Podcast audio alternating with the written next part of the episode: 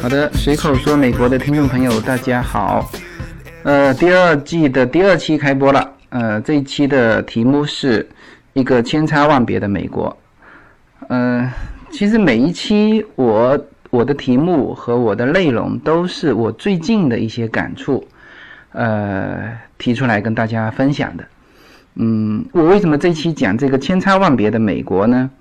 因为它美国就是这个样子，然后呃有很多不同的地方，那那就是嗯，也许每一个人跟你描述的美国，呃，他只能描述到美国的一部分。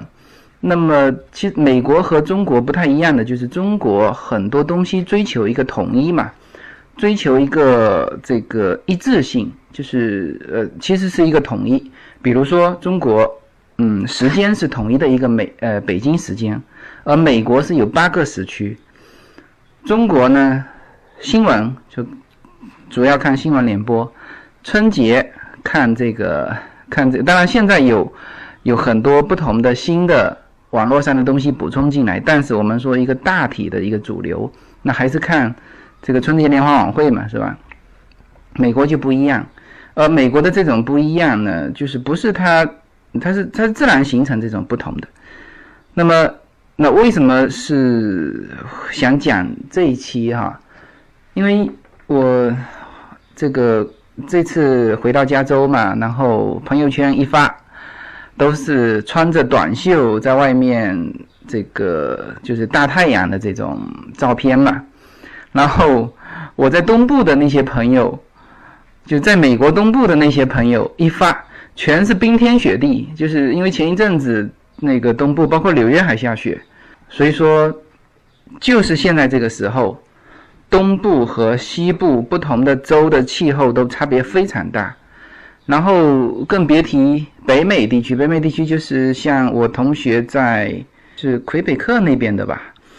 他那个雪下的把整个就每天，呃，第二天起来这个雪下的可以把整个车子给淹掉。然后呢，小朋友要这个出去去去长休，但是小朋友觉得好玩嘛，但是呢，就是气候还是相差非常大。而我们这边呢，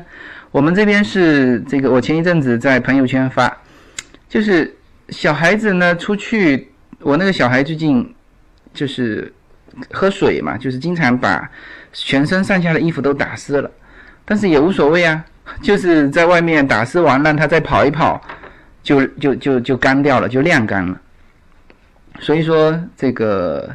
就气候的差异，让我觉得要好好的来讲一讲美国的一个差别。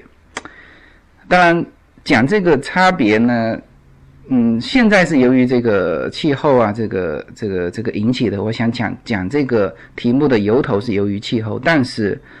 呃，其实也由于什么？也由于我在国内的时候，很多朋友，嗯，说啊，就是呃，我所看到的美国和他们听朋友说的是不一样的。其实这没有什么问题，就是他的朋友告诉他的也是对的。那么我告诉他的也是对的，因为美国就是这么不同的。那么就像高晓松说的，就是他说每一个人告诉你的美国只是美国的小小的一部分，就是他能看到的或者他能听到，就算在美国生活了一辈子的人，呃，他其实只能说他所活动的那个领域是那个样子的，其他的又是差异非常大。好，我从几个方面来说一下。为什么会形成这种丰富多彩、千差万别的一个美国社会？啊，为什么会形成它自然而然的这种多元化啊，追求不同的这种社会？呃，首先我们说，嗯，美国呢，当然它是个大国了，它其实它可用的土地就是平地比中国还多，因为中国大家知道中西部，呃，甚至是东南沿海，以前你就算浙江，以前叫做什么？要叫做这个七三呃，这个两水一一亩一分田嘛，就是它的就像浙江啊、江苏这种地方，它真正可用的平地田地只占到土地的这个百分之十，而美国是大部分的地方，除了中部有一个落基山脉之外，它大部分的地方是是是非常平坦的。那你只要给它开垦出来，就是种东西，它都能种，啊，或者是养牛、养羊、做畜牧业也都可以，它都是平地。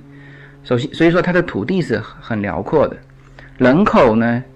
是现在是三亿多人口，所以说这种人口的社会和什么呢？和其他的那些移民国家，比如说加拿大呀、呃澳洲啊，这又是不可比的。为什么呢？我们说。呃，比如说你说中国，呃，中国人移民吧，你澳洲和加拿大，呃，新西兰就不用说了，新西兰更更少，澳洲、加拿大三千多万人口吧，你中国人一一部分过去，就一下子就能够干嘛？只能够占据它的一个主流，所以说这个他没办法说敞开来怀抱来欢迎这个中国人移民。但美国它其实无所谓，当然它也有限制，但是它它其实无所谓，它本身基数有三亿人口，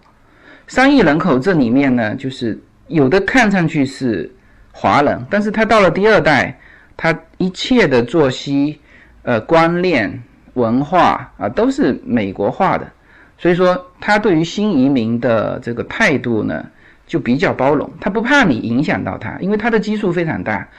再何况说，它的社会本身就是一个多元化的一个社会，你只要融入到你的那个社区去就好了，是吧？你也不可能对于整个的美国社会造成影响，啊，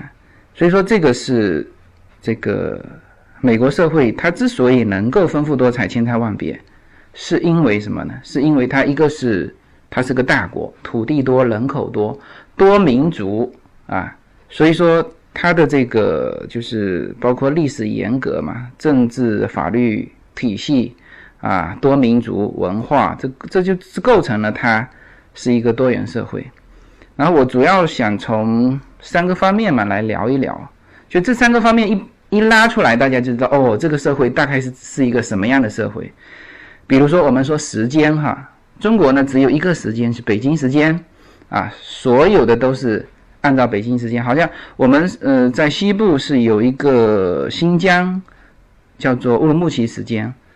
但是在那边的时间，我我听说哈，就是虽然说摆了那个时间，但是很多的作息它是以以这个北京时间为准嘛。所以说中国基本上就是一个时间，而美国是有八个时区，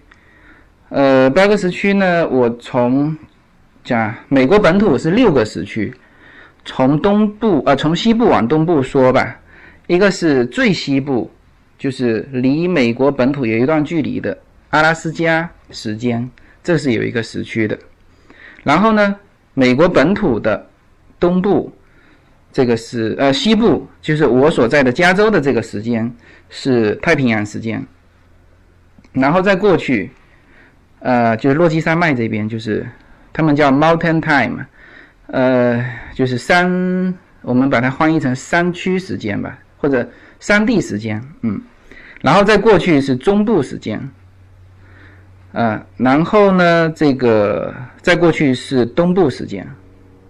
啊，然后再过去是大西洋时间，然后还有两个时间是离开美国本土的，一个就是纽芬兰时间，还有一个是，呃，它翻译过来是夏威夷和。阿留申群岛啊，时间，所以说它整个美国有八个时区，然后这八个时区呢是各自这个很啊，这里面还有夏时制和冬时制。那那我我是三月，我这次是几号？三月七号晚上到美国，然后三月八号的凌晨两点，正正好就改成了什么？改成了。这个夏时制，所以说它这里面时间呢是各自为政，包括呃，而且是执行的很到位的。我们当时去这个就是往落基山脉那边玩嘛，然后正好有些地方是跨了两个时区，然后美国这边的一些超市是就一到点就下班嘛，然后所以说他说有很多的这个。这个这个家庭主妇下班的时候买菜来不及哦，这边已经关门了，然后他就开车到另外一个时区的商店去买，啊。然后所以说我们当时去玩的时候要问清楚，到底这个地方有的有的旅游景点是正好在那两个时区中间的，那你得问清楚哦，你这边是用的是什么时间？然后它是执行的很到位的，那它到了这个时间点没有就没有了。呃，所以说这个这个是时间上他们就是不同啊。然后呢，第二个呢，就是想聊一下它这个多民族的社区。嗯，我我到这边玩呢，就是就是会有的时候会发一些这个我们自己，比如说我我我有拍到前几天去超市有拍到叫福建老酒嘛。就是这是我们福建自己的这个这个特产的一种一种料酒，就是放在炒菜的时候放在菜里面做调料的，其实很少人喝哈。那么呃，在这边也有，呃，还有什么呢？还有山西陈醋。我前一阵子发朋友圈，就是饺子，然后中间放了一个山西陈醋。哦，朋友，国内的朋友一看到，他说：“哦，连山西陈醋都有啊。”就是就是他们就觉得很惊讶嘛，那其实没什么好惊讶的。你去这边的这个中国超市，他呃，我们这边旁边有一个叫做香港超市，那是一个非常非常大的超市，呃，里面的各种调料都有，呃，包括嗯，像我们有的时候中午就是吃一些包子、饺子，因为方便嘛，呃，就都可以买得到啊，都可以买得到啊，所以说。你只要生活在你的社区里面，就是所有我们在中国的东西，呃，几乎吧，我我不能说说太偏门的，比如说，呃，比如说我小孩子挺喜欢吃那个什么海蜇皮，海蜇皮是我们沿海有嘛，很多嘛，然后这边有没有呢？这边也有，也有，但是就是当然，它不会像我们自己当地的那么好吃嘛，就是我们的口感。但是呢，它它也有啊，是吧？那那比如说香菇啊，它这边叫做柳扣香菇，我们那边这种菇很多也很便宜，它这边就卖的贵一些。但是呢，你只要想要这个东西，在你的社区里面就都有。另外呢，这个语言也是这样子，就是你在你的社区里面，你用中文，像比如说我们在呃 Temple City，你中文其实。其实是就是可以用得到的，而不是说完全就不行。那个像像我的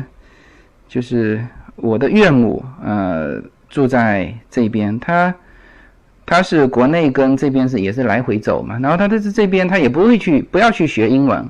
他也可以生活的好好的，因为在我们家旁边就有一个中国超市，对于他来说，也就是带带孩子、买买菜，然后打开电视看的是新闻联播，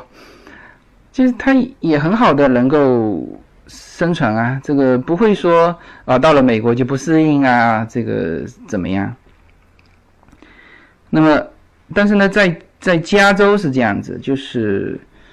呃，如果说一个大社区，比如说加州，把它当成一个大社区的话，它也有自己的语言特点。它这边的呃官方的，就这个加州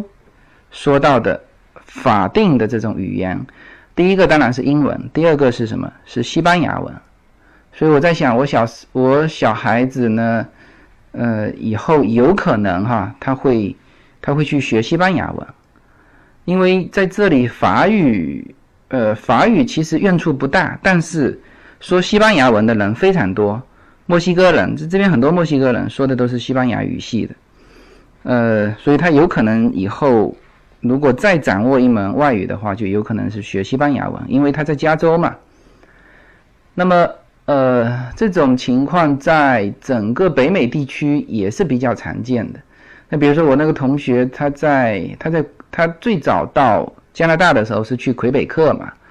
那魁北克呢，他就鼓励人学法语，他甚至为了鼓励人学法语呢，还专门呃这个拉出很优厚的这种补贴政策，就是每一个人你如果去参加这个这个这个成人学校去学这个呃法语的话，每个月啊就你不仅不要交学费，还要补贴你一千加币，那这是蛮多的。有的夫妻两个，呃，这个到就是刚刚移民过来的，他两个都去学啊，这里面就两千了。还有小孩子的一些什么补贴啊，什么一拿啊，就就可以短呃很短期的能够在魁北克生活下来、生存下来，然后慢慢的哎学了语言，然后再去。再去谋这个进一步的发展，啊，就不像说，呃，有些地方他他一到一落地他就得干嘛，就得去工作，啊，这时候就就就比较吃力嘛。那么，嗯，这个是语言，就是第三个呢，其实节日哈也是多元化的，比如说今天，今天在美国也是一个节日，呃，这个叫做什么？叫做 Patrick's Days，就是三月十七号，他这边的一个一个节日，然后所有的小孩呢都要穿上绿色的衣服，啊，那么大人呢为了配合小孩也都穿上绿色的衣服，那么据说这个节日在东部，就是在美国的东部是一个很大的节日，呃。所以说，他整个国家就知道这个节日。所以说，这个这个整个国家就整个美国有过这个三月十七号的这个这个节日。那么，但是在加州就这个气氛就淡一点。这这有点像我们中国的春节。如果是在加州的话，那就是说有部分社区的人过嘛。但因为你华人越来越多，那就形成了什么？呃，形成了其他人也知道的节日。那就像我们现在知道今天的这个这个节日叫 Patrick's Days，呃，那就知道说哦，要穿绿色的衣服啊，呃，小孩子要这个有的有的幼儿园，像我们优娜幼儿园就有游行嘛，就自己幼儿园内的一个游行，那这个就是他们过他们自己的呃民族的一个节日，那由由于说这个节日比较大。那就是说，呃，其他的民族也知道啊。啊，我今天还去看了一下这个，我在说这个绿色的衣服有没有人戴绿色的帽子？结果到了那个超市一看，还专门有一整个柜子卖绿色的帽子，就是就是卖今天的。然后他每每年这一天都必须穿绿色的衣服啊，或者就是有绿色的服饰嘛，所以。而且它的那个绿色是草绿色，就是你用其他的绿色还不太，就是还不太正宗，它必须是草绿色。所以，呃，叶子说，嗯，早以后呢，如果有看到这种绿色的服饰，每一个人买它一套，就是说每到这一天你都得把它穿出来，就是你每年都用得上嘛，所以说买一套也不显得浪费。OK，这个是节日哈，这个就是不同的节日，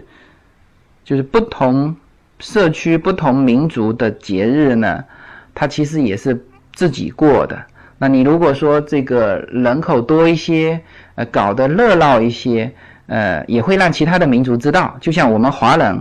，OK，也知道这个今天的这个绿色的节日。这个是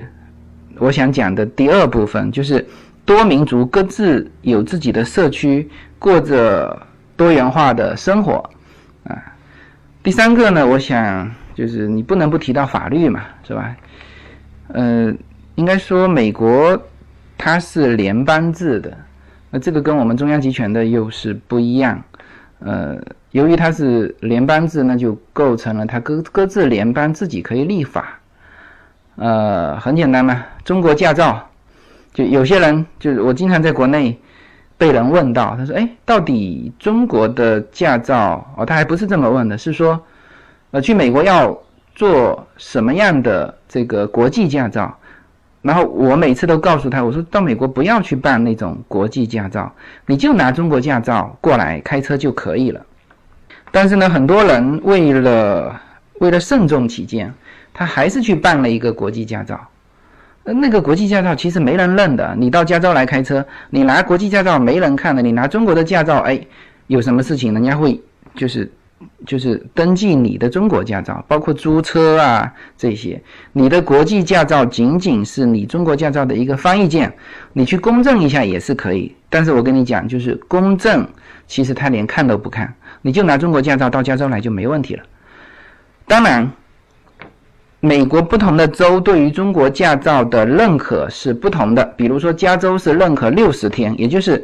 你你下飞机落地美国开始计算六十天内中国驾照是有用的。超过了这个时间呢，你就要去考当地的驾照。那这个时间在不同的州，有的是三十天，有的是十五天啊。但是我我看了一下，专门有一张美国的一个呃，专门讲美国不同的州中国驾照在美国不同的州的使用的一个表，表里面呢是几乎是都能用，好像只有两个是不能用，我这个给忘记了，这个网络上有这张表哈，大家可以去下，然后呃最大的不同的就是不同的时间段，就比如说加州是六十天。其他州，比如说是三十天，就是这个不同而已啊。所以这个也就反过来说明，它的这个各个州的法律对于很多具体的行为是不同的。那所以说，你你到了哪一个州，你就要对哪一个州的法律进行一个了解。而且它用的是英国的，就英美的嘛，这种叫做海洋法，就跟法国啊，像我们中国是叫大陆法，这大陆法是你要立法的嘛，立法有一个法典，呃，就是或者是有一个具体的法，然后呢，大家都按照这个法去执行。而英美的法系是叫做判例法，就是每一次我根据这个新的案子去进行一个。判定，然后呢？以后的法令就是按照我的这个判定来，来做出判例。那这种法的优点是什么呢？优点是与时俱进嘛。这个因为新的这个你修订法律的速度就不如这个社会的这种具体的案件来的，就有的时候会跟不上啊。那这种就是我我我就按照这个判例来判，那就随时都跟得上。那么这个是这个法律的不同，啊，造就了它整个社会也是千差万别的。就是我还是比较认可这种多元化的社会了。就是其实我，呃，中国现在也在追求一种多元化，但是总体来说，中国追求多元化是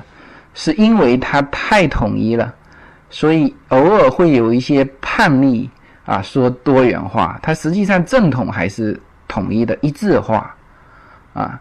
但是美国的多元化就是它天生生就的一种多元化，啊，这个这种多元化我还是比较喜欢的，呃，每个人呢都可以比较舒服的，呃，有自己的活法在这个社会。我去年吧，我看了一篇日本的一个宣传片。